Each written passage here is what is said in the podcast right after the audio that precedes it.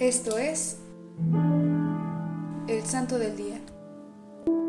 Hoy conoceremos la vida de San Juan María Viney, cura de Ars y patrono del clero de que cura las almas. Juan María Vianney nació el 8 de mayo de 1786 en Dardile, cerca de Lyon. Sus padres eran agricultores y lo orientaron desde muy joven a trabajar en el campo. Tanto fue así que Juan llegó a los 17 años, todavía analfabeto.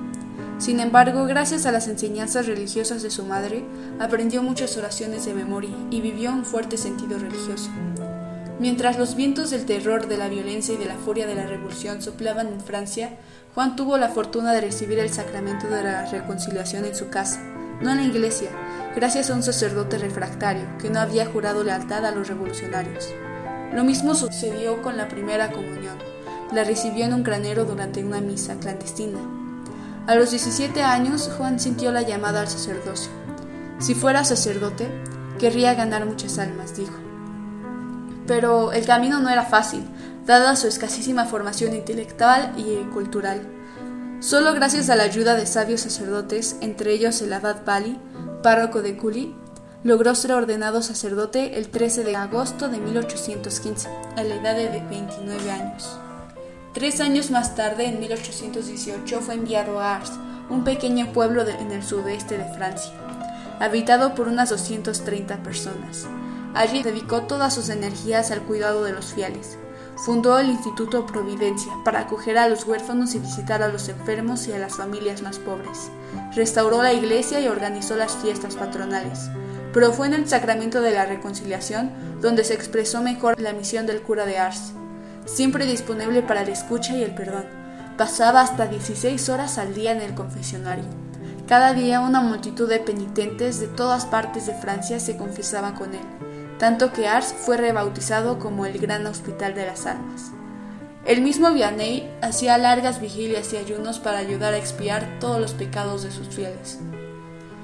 Te diré cuál es mi receta, explicó un día.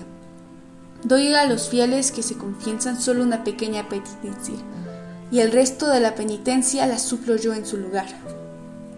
Consagrado secretamente a Dios y a sus feligreses, murió el 4 de agosto de 1859, a la edad de 73 años.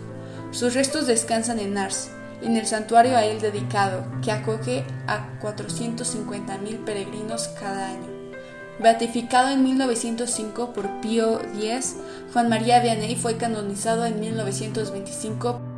En 1959, en el centenario de su muerte, San Juan XXIII le dedicó a la encíclica Sacerdoti Nostri Primordia, proponiéndole como modelo para los sacerdotes mientras que en el 2009, con motivo del 150 aniversario de su muerte, Benedicto XVI convocó un año sacerdota en la Iglesia Universal para ayudar a promover el compromiso de renovación interior de todos los sacerdotes y para que su testimonio de fidelidad del Evangelio en el mundo de hoy fuera más incisivo y creíble.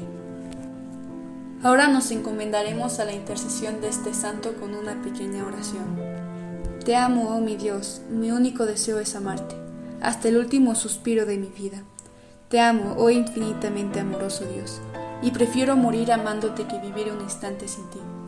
Te amo, oh mi Dios, y mi único temor es ir al infierno, porque ahí nunca tendría la dulce consolación de tu amor.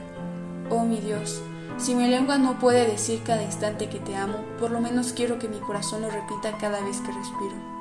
Oh, dame la gracia de sufrir mientras que te amo, y de amarte mientras que sufro y el día que me muera no solo amarte, pero sentir que te amo.